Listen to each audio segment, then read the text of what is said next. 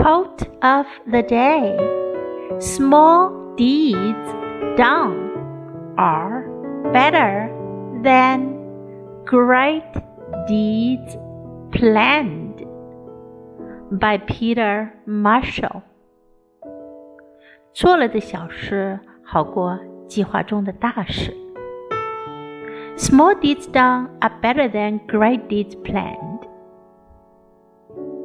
Word of the day deed deed 行为行动。